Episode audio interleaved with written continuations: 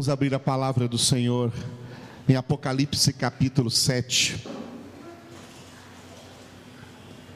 Apocalipse capítulo de número 7.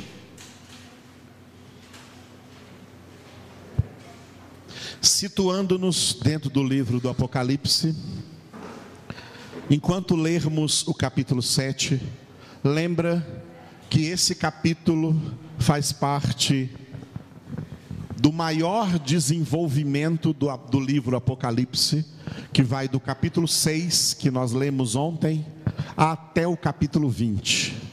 Do capítulo 6 até o capítulo 20 estão registradas aquelas coisas que foram profetizadas no primeiro versículo do livro, Apocalipse 1, 1. As coisas que em breve devem acontecer. As coisas que vão acontecer no fechamento da história da humanidade. Lembrando que este fechamento da história da humanidade ocorrerá num período de mil e sete anos. Primeiro virão os sete anos da grande tribulação e depois o milênio, mil anos do reinado de Cristo sobre a terra, com Satanás aprisionado e uma nova humanidade sem a presença do diabo, só com a presença de Deus, será gerada aqui na face da terra. E assim vai encerrar a história da humanidade com esses mil e sete anos. Primeiro virão os sete anos da grande tribulação. Esses sete anos da grande tribulação serão, serão marcados pelos acontecimentos descritos no Apocalipse a partir do capítulo 6, na figura dos, repita comigo, sete selos, sete trombetas, sete taças. Os sete selos que começaram, começamos a ler sobre eles ontem no capítulo de número 6, nesses durante o período que acontecerem as profecias ligadas a estes primeiros sete selos, uma quarta parte da humanidade será destruída e também dos recursos naturais da terra. Depois, nas sete trombetas, uma terça parte será destruída, mas essa terça parte já vai equivaler a metade de toda a humanidade e dos recursos naturais da terra, e a outra metade da humanidade, dos recursos naturais, serão destruídos nos sete cálices, as sete taças da ira de Deus. Então, a grande tribulação, para entender o que vai acontecer nos sete anos da grande tribulação, temos que entender essas, esses três elementos: sete selos, sete trombetas e sete taças. O capítulo 7, que nós vamos ler agora de Apocalipse, os acontecimentos aqui do capítulo 7, eles fazem parte ainda do sexto selo. Tá? Sexto selo. Ontem no capítulo 6, nós lemos os primeiros seis selos sendo abertos. E o capítulo 7, ele ainda faz parte do sexto selo. um dos acontecimentos dentro do sexto selo, quando o sexto selo for aberto, um dos acontecimentos na grande tribulação será o mais poderoso avivamento do cristianismo na face da terra. Desde a vinda de Jesus para cá, nós tivemos poucos avivamentos. Nós tivemos o primeiro avivamento da vinda de Jesus, que começou com o nascimento de Jesus, até a vinda do Espírito Santo no dia de Pentecostes, quando a igreja nasceu. Este foi o avivamento inicial do primeiro século. Esse avivamento se estendeu até o segundo século, quando a igreja cristã cresceu em número e também em qualidade espiritual. Esse avivamento acabou no século 3, E aí no século III houve um resfriamento espiritual, e diante desse resfriamento espiritual, os bispos da igreja de Roma fizeram aliança com o Império Romano e mergulharam o cristianismo em séculos de trevas, nos quais não houve nenhum avivamento no mundo.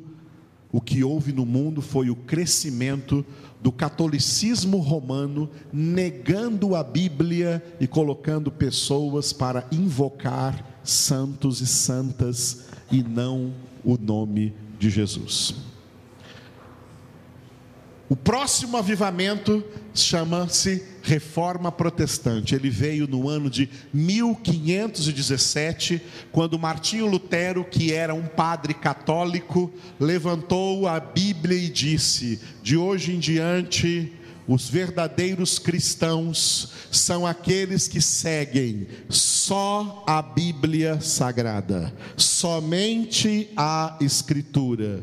E eles receberam o nome de protestantes porque nós protestamos contra qualquer tipo de fé que não seja ensinada aqui na palavra de Deus. Nós só cremos no que está escrito na Bíblia Sagrada, a palavra de Deus.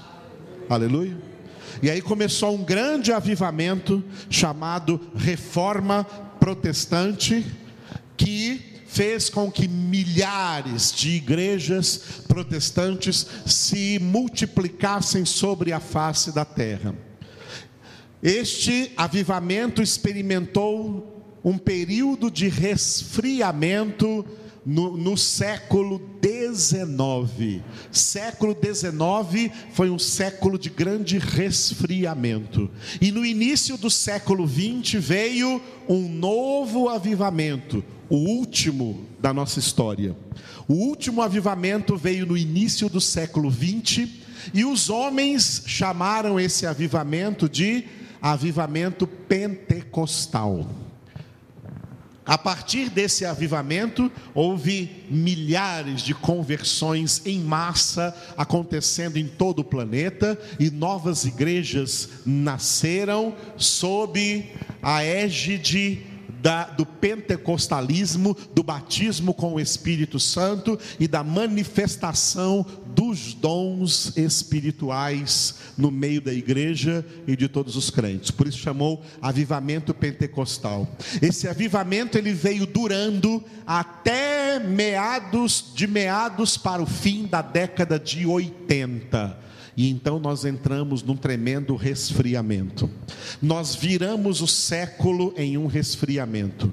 E como sempre acontece numa virada de século, as pessoas ficam mais místicas. E por isso os crentes mais místicos inventaram certos avivamentos. São pseudo-avivamentos, avivamentos falsos, não são avivamentos verdadeiros. Um deles se chama G12 que era igre, avivamento aí, o movimento de igrejas em células. Isso não é um avivamento de Deus. Isso foi uma criação de pessoas, de homens. Nós estamos num resfriamento. Por que, que isso não é um avivamento? Porque as pessoas pseudo-convertidas nesses avivamentos se transformaram nesses crentes que existem hoje, crentes sem Bíblia, sem palavra de Deus, sem conhecimento, cheios de misticismo e de emocionalismo e de religiosidade, são crentes sem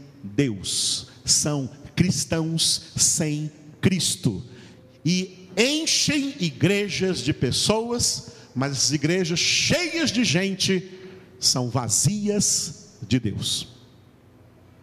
Porque Deus é a palavra. E a palavra está fora dessas igrejas, porque essas igrejas representam a última igreja de Apocalipse capítulo 3, a igreja de Laodiceia, da qual Jesus já está fora. E por isso ele diz: Eis que estou à porta e bato. Quem bate a porta, de que lado está? Fora. Jesus está fora dessa igreja essa igreja que agrada homens, essa igreja que faz vontade de homens, essa igreja que prega evangelho humano e não evangelho de Deus, essa igreja que agrada homens, Paulo disse em Gálatas capítulo 1, versículo 10: Se eu agradar aos homens, eu não sou servo de Cristo.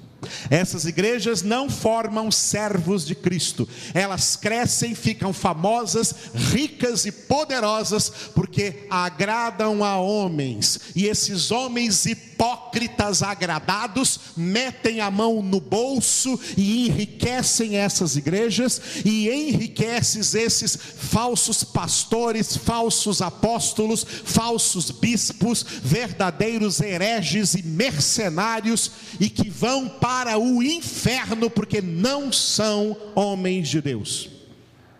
Homem de Deus prega a palavra de Deus, não importa em quem ela vá doer. Está bem claro? Desde que o avivamento pentecostal acabou, nós estamos vivendo um resfriamento e nesse resfriamento, duas coisas acontecem, como Jesus disse em Mateus capítulo 24. No mundo acontece a multiplicação da iniquidade. Vocês estão vendo a multiplicação da iniquidade acontecendo no mundo? Por que não tem multiplicação de conversões? Por que, que ao invés de multiplicação de conversões, nós estamos vendo multiplicação da iniquidade? Porque é um período de resfriamento. E junto com essa multiplicação da iniquidade, e por causa dessa multiplicação da iniquidade, o amor está se esfriando. Jesus disse: o amor se esfriará de quase todos.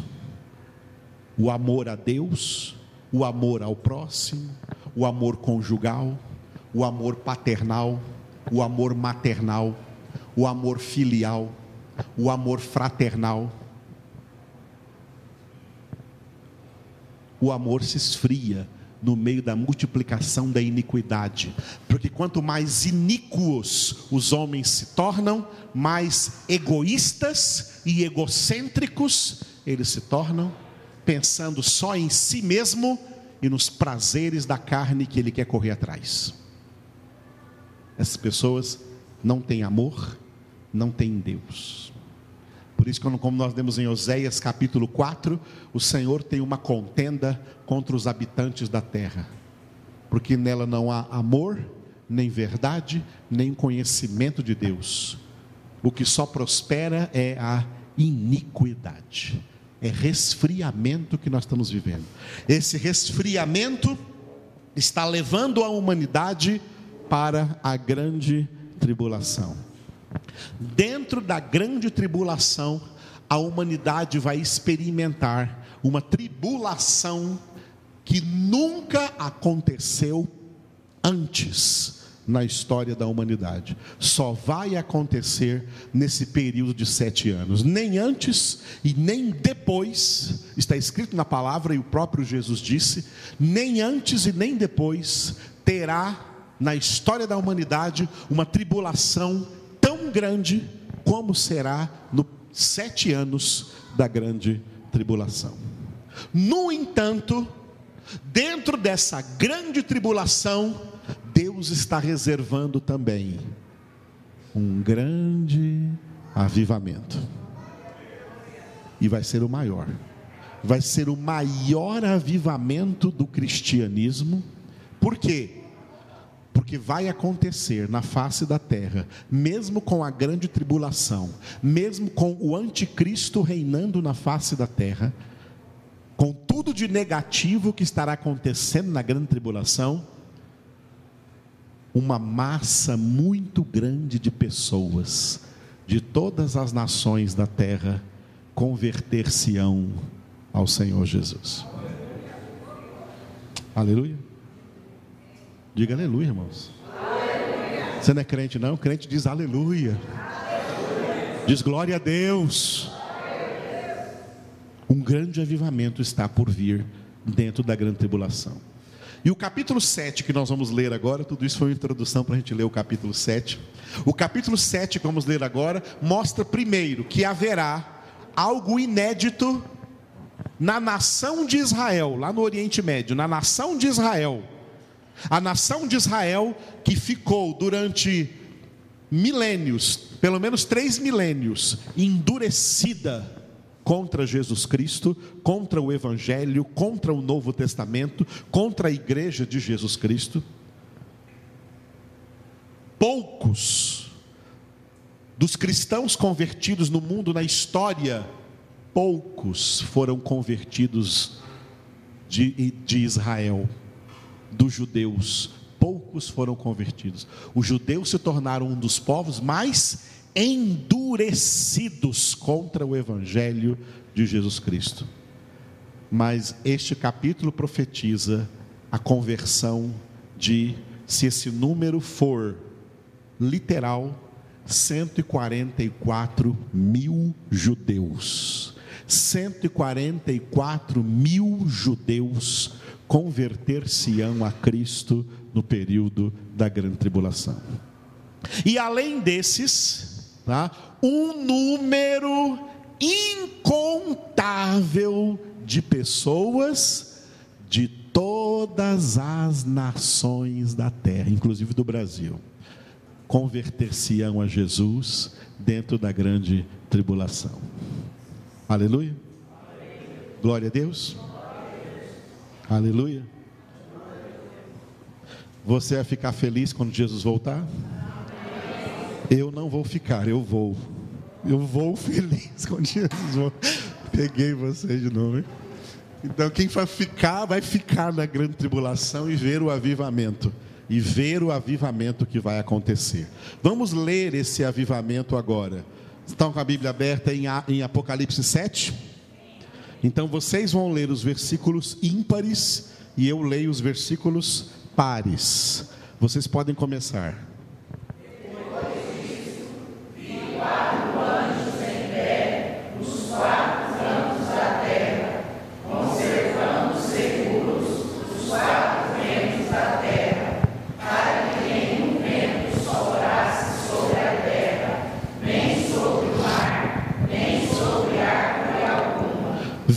Outro anjo que subia do nascente do sol, tendo o selo do Deus vivo, e clamou em grande voz aos quatro anjos, aqueles aos quais fora dado fazer dano à terra e ao mar.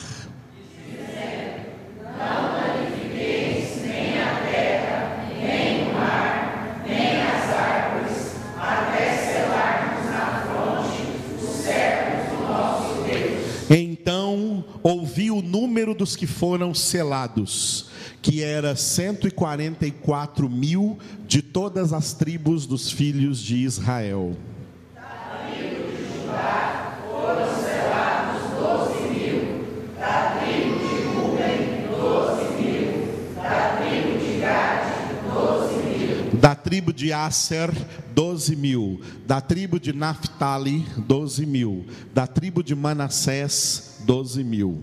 Da tribo de Simeão, doze mil. Da tribo de Levi, doze mil. Da tribo de Issacar, doze mil. Da tribo de Zebulon, doze mil. Da tribo de José, doze mil. Da tribo de Benjamim foram selados doze mil.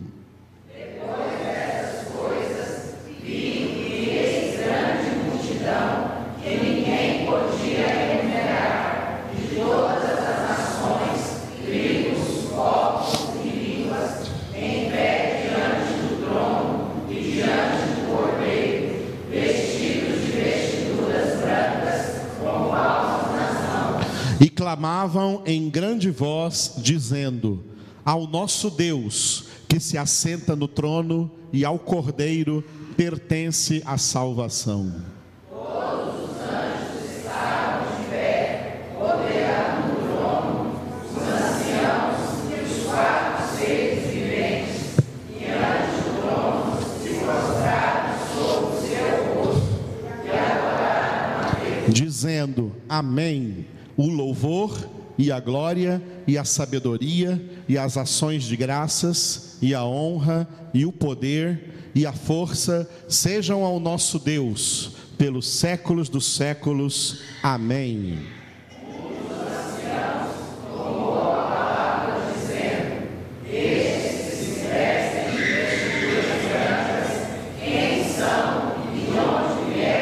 Respondi-lhe, meu senhor, tu o sabes.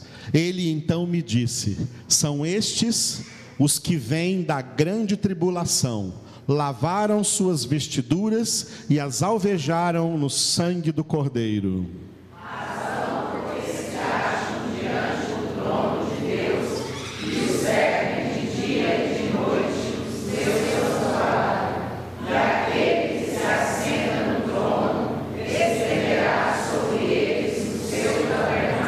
Jamais terão fome, nunca mais terão sede, não cairá sobre eles o sol, nem ardor algum.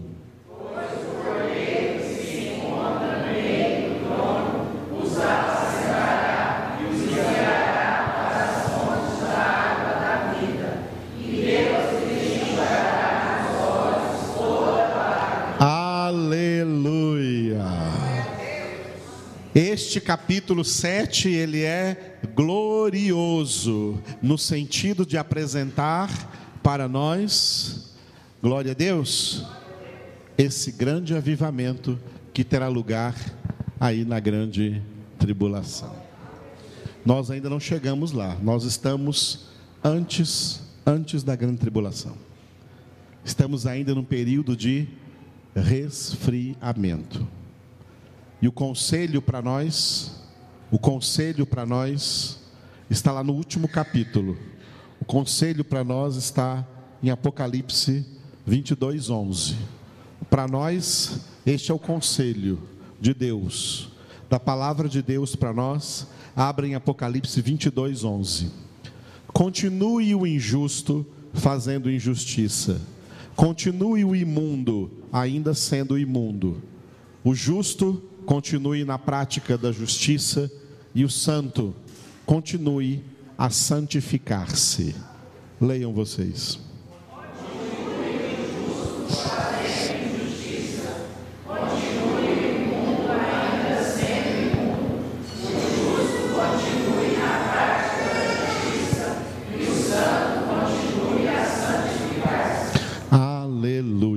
Glória a Deus. Agora nós vamos voltar para o primeiro capítulo de Apocalipse, capítulo 1, a partir da parte B do versículo 4. Ontem nós vimos a parte A, parte B do versículo 4 até o versículo 6.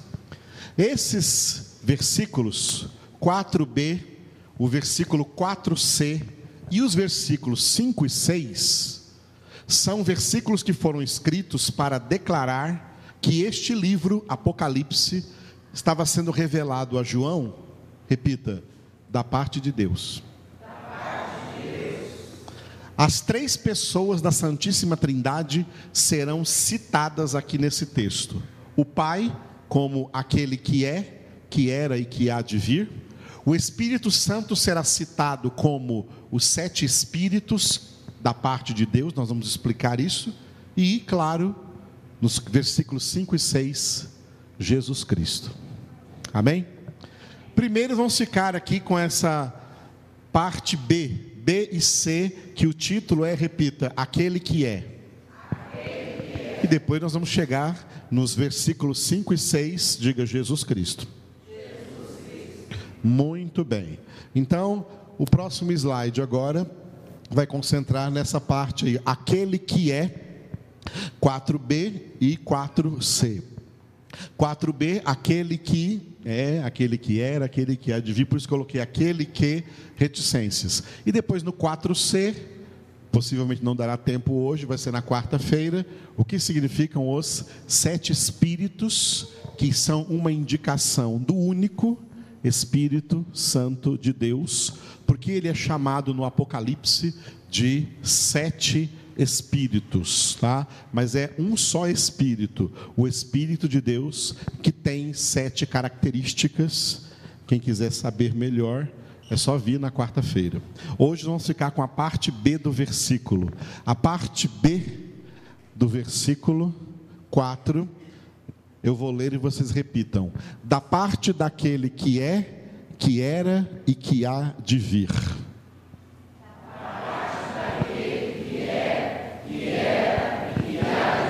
Aleluia.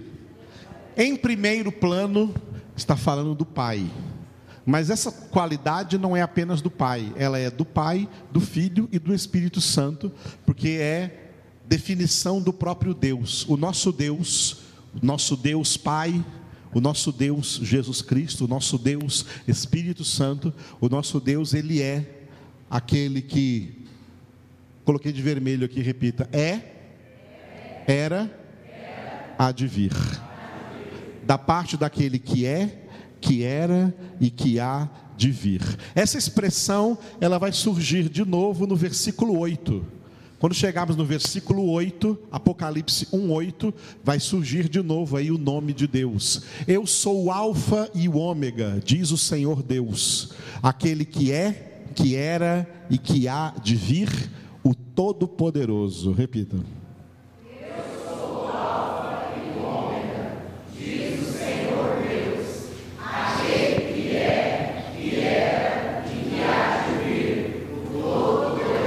O Alfa e o Ômega significa o princípio e o fim, o primeiro e o último, o que está presente desde o começo até o fim da história de toda a humanidade. Aquele que é, o verbo é está conjugado no presente. Aquele que é, está presente agora, é o mesmo que era antes da fundação do mundo, era, está no passado, e há de vir, está no futuro, quando todas as coisas acabarem o Senhor continuará lá e nós com Ele.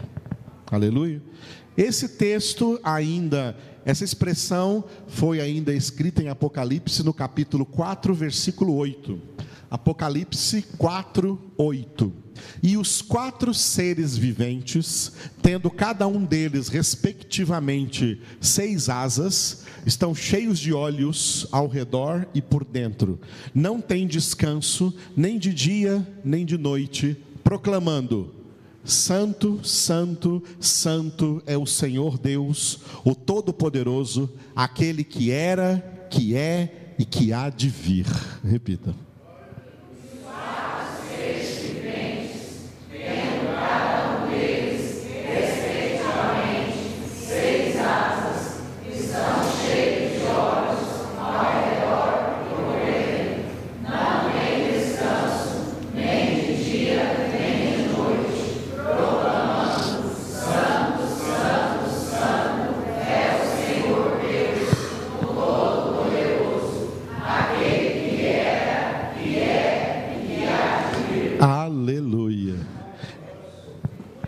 Isso é uma parte do nome de Deus. Tá? O nome de Deus, aquele que era, que é e que há de vir. A primeira vez que Deus revelou o seu nome foi para Moisés e ficou registrado em Êxodo, capítulo 3, versículo 14. Foi em Êxodo, capítulo 3, versículo 14, que Deus se apresentou pela primeira vez pelo seu nome. Antes disso, todo mundo só chamava Deus de Elohim, que é Deus. Chamavam a Deus de Deus. Aí Moisés foi o primeiro a perguntar: qual é o nome de Deus? Deus, qual é o teu nome? E aí Deus revelou: Disse Deus a Moisés: Eu sou o que sou. Disse mais: Assim dirás aos filhos de Israel: Eu sou, me enviou a vós outros. Repita.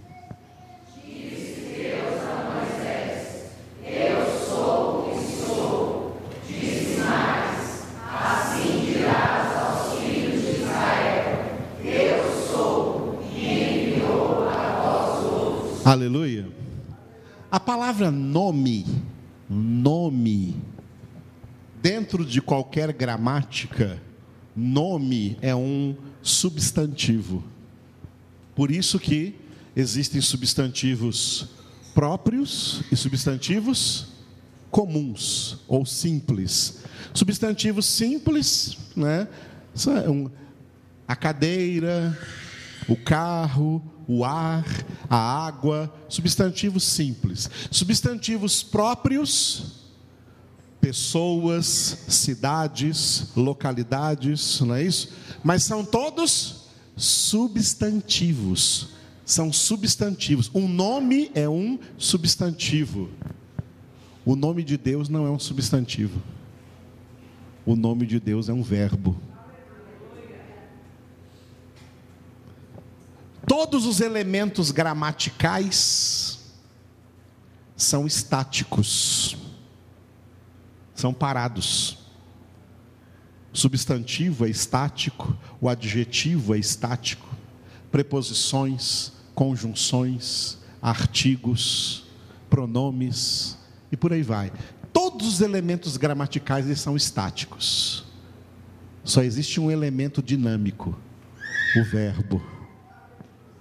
Não dá para fazer uma frase sem um verbo. O verbo é o que dá movimento, o verbo é o que dá vida. O nome de Deus não é um substantivo, o nome de Deus é um verbo, porque Ele é o verbo da vida. O universo é estático.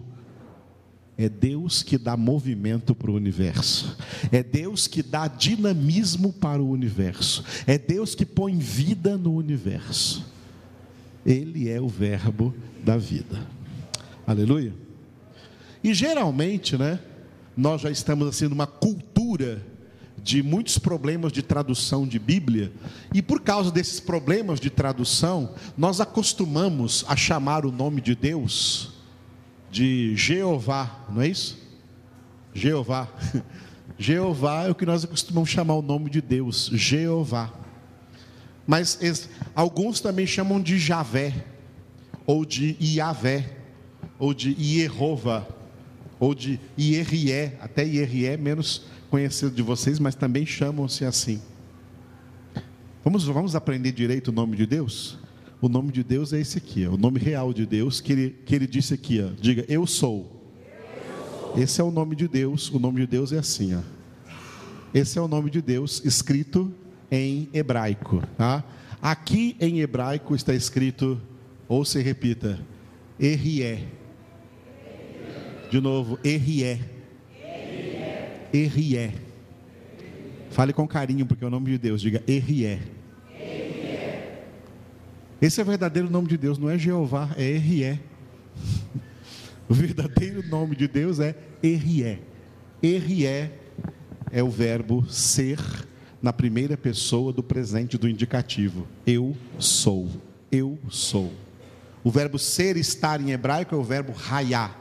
E conjugado na primeira pessoa do presente, eu sou. Eu sou Errié. Juntando tudo isso que Deus revelou a Moisés, de ele ser o eu sou, de ele ser o Errié, tá? e com o que nós lemos no Apocalipse, aquele que é, que era e que há de vir, esse aqui é o nome completo de Deus. Não tem o nome completo? Tem o seu primeiro nome, depois tem o nome, sobrenome, nome completo. O nome completo de Deus é esse aqui, ó. Eu sou o que sou. Eu sou aquele que é, que era e que há de vir. Leia.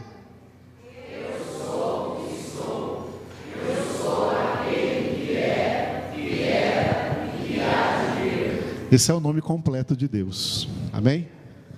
Mas para os íntimos, eu sou. Eu sou. Diga, eu sou. Eu sou aparece duas vezes ali, então eu sou, né? Tem mais um sou aqui. Eu sou. Eu sou Errié, Asher, Errié. Eu sou aquele que sou. Eu sou é o nome de Deus. Só que, como na Bíblia, o nome de Deus foi revelado na língua hebraica, tá? Em hebraico existe algumas coisas diferentes do português, muitas, aliás. Uma delas é que todo verbo em hebraico conjugado no presente, ele vale para o presente e vale para o futuro. Em português nós temos uma conjugação para o presente e uma conjugação para o futuro, não é? Mas em hebraico é uma só conjugação e ela vale para o presente e ela vale para o futuro. Então, o nome de Deus, na verdade, o nome de Deus, na verdade, é, diga, eu sou, eu serei. Eu sou, eu serei. Eu sou no presente e eu serei no futuro. Ou seja, isso significa o verbo, o verbo, o verbo está dizendo para nós que Deus é aquele que é hoje e o que Ele é hoje, Ele será sempre. Ele é o mesmo, Ele é imutável. Ele é imutável porque Ele já é perfeito. A maioria das línguas na face da terra tem um verbo para o verbo ser e outro verbo para o verbo estar, como é o caso da nossa língua portuguesa. O verbo ser é um verbo e o verbo estar é outro verbo. Mas, por exemplo, em inglês, a maioria aqui já estuda inglês, está todo mundo estudando inglês, né? todo mundo quer, quer, quer ter um pouco de inglês na vida, não sei porquê. Né? Ah, ah, acha bonito falar inglês? Então, ah, o verbo to be em inglês é um, verbo só e ele vale para ser e para estar. Então, se eu digo I am, esse é o nome de Deus em inglês, I am, eu sou, ele é também eu estou. O mesmo acontece, o que acontece no inglês, acontece nas línguas da Bíblia, no hebraico do Antigo Testamento e no grego do Novo Testamento. No hebraico do Antigo Testamento é um só verbo, que vale para o verbo ser e para o verbo estar. E no grego do Novo Testamento, um só verbo que vale para o verbo ser e para o verbo estar, assim como no inglês. No inglês, o verbo to be, no hebraico, o verbo hayá, no grego, o verbo eimi. Então, o nome de Deus, eu sou, também é, diga, eu estou. E como vale para o futuro, eu serei, também é, diga, eu estarei. Então o nome de Deus é eu sou, eu serei, eu estou, eu estarei. O verbo ser, ele é usado, diga eu sou, eu serei. O verbo ser, ele pode ser aplicado para anunciar aos filhos de Deus e a toda a humanidade e a todo o universo a essência divina. Por isso que ele é aquele que é. Ele é o grande eu sou. Ele é a essência do ser. O verbo ser fala da essência de Deus. Mas como esse verbo também é o verbo estar, como esse verbo também é o verbo estar, então diga: eu estou, eu estarei. Eu estou, eu estarei. Usando o verbo estar, traduzindo o nome de Deus para o verbo estar, nós estamos falando então de um atributo incomunicável de Deus, uma qualidade exclusiva de Deus, que é a, diga, onipresença divina. Só Deus é onipresente.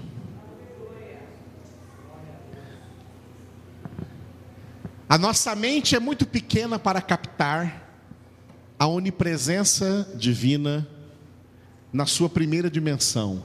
A primeira dimensão da onipresença divina é a dimensão local, tá? a dimensão local. A dimensão local da onipresença divina ensina para nós que Deus está presente em todo lugar. Nenhuma criatura pode fazer isso. Nenhuma criatura pode estar presente em todo lugar. Só o Criador. Só Deus está presente em todo lugar. Eu acho engraçado quando eu leio o livro de Jó e chega Satanás e Deus fala assim: "De onde vem Satanás?" Eu imagino o diabo com a língua para fora, de rodear a terra e passear por ela. Porque Satanás não é onipresente, irmãos. Ele só pode estar num lugar. Os anjos não são onipresentes, só pode, cada anjo só pode estar em um lugar de cada vez.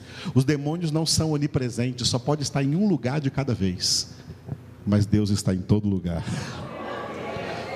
O diabo tem que rodear a terra. Deus não precisa, ele está presente em toda a terra ao mesmo tempo, em todo o universo ao mesmo tempo. Há vida em Marte. Deus está lá, ele é vida. Há vida em todos os planetas, porque Deus está lá presente. Deus é a vida. Que há no universo inteiro, Deus é a vida. A onipresença na dimensão local. Já é difícil para a nossa cabeça entender a onipresença divina na dimensão local. Mas além da dimensão local, a onipresença também abarca a dimensão temporal. A dimensão temporal. Assim como nós só podemos estar em um lugar, nós também só podemos estar em um tempo. Agora nós estamos aqui, no dia 19 de janeiro de 2020, às 20 horas e 50 minutos, e Deus está aqui conosco nesse tempo. Nós não estamos mais no tempo que já passou, nós não estamos ainda no tempo que ainda vai chegar. Mas Deus, nesse momento que está aqui conosco, nesse tempo presente, ao mesmo tempo, Ele está agora em tudo que já passou e Ele está presente em tudo que ainda vai acontecer. Dá para entender isso? Não, não dá para entender. É algo que não entra na nossa mente, mas isso é a grandeza do nosso Deus. Deus é grande, Deus é tremendo. E quando é eu estou, significa então a sua onipresença. Então o nome de Deus se refere à essência tanto do Pai como do Filho, como do Espírito Santo. Por isso a Escritura diz do Filho, por exemplo, Hebreus 13, 8. Jesus Cristo, ontem e hoje é o mesmo e o será para sempre. Repita.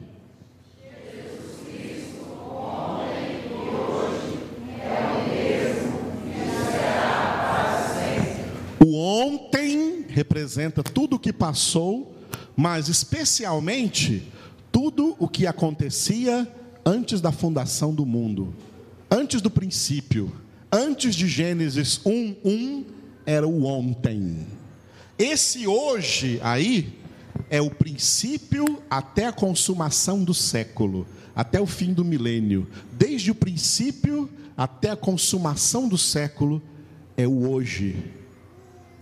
E depois da consumação do século, depois do milênio, é o para sempre. É o para sempre. Jesus Cristo, com o Pai e com o Espírito Santo, estava presente lá no ontem, está presente aqui no hoje e já está presente lá no para sempre, na eternidade para sempre. E ele diz para nós, último versículo de hoje, Mateus 28, 20, palavras de Jesus, que está aqui falando conosco. E eis que estou convosco todos os dias, até a consumação do século. Repitam.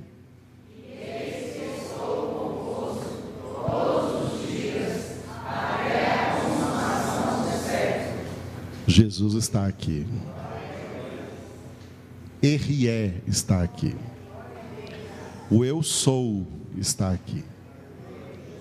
Deus está aqui.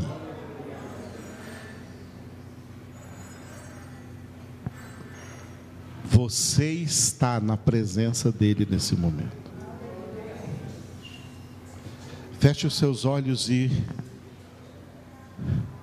Peça agora para o Espírito Santo te ensinar a aprender, a desfrutar da presença de Deus. Ele está aqui. O mesmo de ontem está aqui hoje, é o mesmo para sempre. Está conosco todos os dias, inclusive nesse dia de hoje poderoso para nos tocar, poderoso para nos falar, poderoso para nos curar, poderoso para atuar em todas as áreas da nossa vida. O Senhor está atuando agora em todas as áreas da sua vida nesse momento. Comece a receber a ação de Deus aí na sua vida. Se desliga das coisas circunstanciais. Se desliga das coisas ambientais. Não pense em tempo, não pense em relógio, não pense em temperatura não pense em pessoas. Se aquiete na presença de Deus. Se lance na presença de Deus. Aprenda a desfrutar da presença de Deus. Ele vai tirar suas preocupações agora. Ele vai tirar suas ansiedades agora. Ele vai tirar os seus medos agora. Ele vai tirar os seus temores agora. Ele vai tirar a sua tristeza agora, ele vai alegrar o seu coração, ele vai alegrar o seu interior, ele vai tirar o sentimento de tédio, ele vai tirar a, o cansaço agora. Jesus está dizendo para você: vinde a mim, vós que estáis cansados, sobrecarregados e oprimidos, e eu vos aliviarei.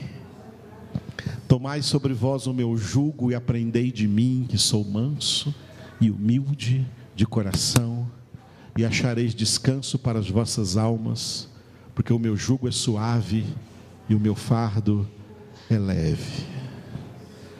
Experimente Jesus agora aí. Experimente Jesus, o Espírito Santo vai te ensinar a experimentar a presença de Jesus, a desfrutar da presença do Senhor que está contigo todos os dias. Foi Ele quem trouxe você aqui essa noite. É por Ele que você está respirando agora, nesse momento. É por Ele que o seu coração está batendo, que os seus pulmões estão funcionando.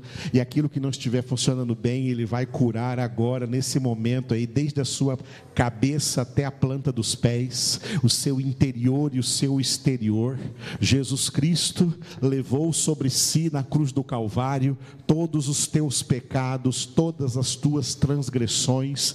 E Jesus também levou sobre si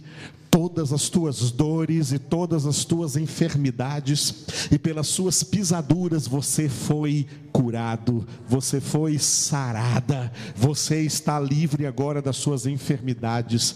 Jesus Cristo te dá saúde, Jesus Cristo te cura, Jesus Cristo cura o seu corpo, a sua alma, o seu espírito, a sua mente, a, seu, a sua inteligência, Jesus cura o seu emocional o Espírito Santo me diz muitas pessoas emocionalmente abatidas, emocionalmente tristes, emocionalmente cansadas, emocionalmente sem esperança. Jesus está te curando agora. Jesus está te tocando agora. Santo, santo, santo é o, teu, é o teu nome, Senhor. Aleluia. Jesus está agindo na sua vida agora, nesse momento. Entregue-se agora ao Senhor, entregue-se. Entregue-se, diga: Senhor Jesus, eu me entrego a Ti. Entrego a minha vida, assim como ela está. Eu me rendo completamente em Tuas mãos. Só o Senhor sabe cuidar de mim e o Senhor está cuidando de mim. Eu confio em Ti, Jesus. Eu creio em Ti, Senhor. Eu coloco tudo em Tuas mãos. Cada detalhe, todos os detalhes de toda a minha vida, eu coloco em Tuas mãos. Limpa o meu coração. Tira toda mágoa rancor, ódio, raiva, insatisfação, cansaço, nervosismo, tédio. Arranca da minha vida, Senhor, toda opressão, toda depressão. Destrua agora, Senhor, tudo que o inimigo tentou construir para me derrubar. Destrua agora, Senhor, toda a obra de Satanás na minha vida. Mas destrua também, Senhor, toda a obra do pecado na minha alma, dentro de mim. Santifica-me, porque eu quero te ver. Eu quero estar contigo para sempre. Respire bem fundo e diga: Amém. Aleluia. O Senhor está aqui. Aleluia. Santo, santo. Comece a louvar agora, comece a agradecer o que ele já fez. É assim que agimos pela fé. Com as suas palavras agora comece a agradecer. Se você crê que o Senhor está agindo na sua vida, comece a agradecer. Obrigado, Senhor. Obrigado por tudo quanto o Senhor está fazendo. Obrigado por tudo quanto o Senhor está operando agora, Senhor, em nossas vidas. Oh, como o Senhor é tremendo, como o Senhor é poderoso, como o Senhor é grande, como o Senhor é forte. Nós te adoramos, Senhor. Aleluia. Quão pequenos nós somos, como é fácil para o Senhor agir em nós. Para o Senhor não há nada difícil, para o Senhor não há dificuldade alguma. O Senhor é quem opera todas as coisas, Senhor, em nossas vidas. Nos entregamos a Ti, Senhor, nos consagramos a Ti, nos entregamos plenamente em Tuas mãos, Senhor. Tu és o nosso Deus. Aleluia, maravilhoso é o teu nome, Senhor. Aleluia.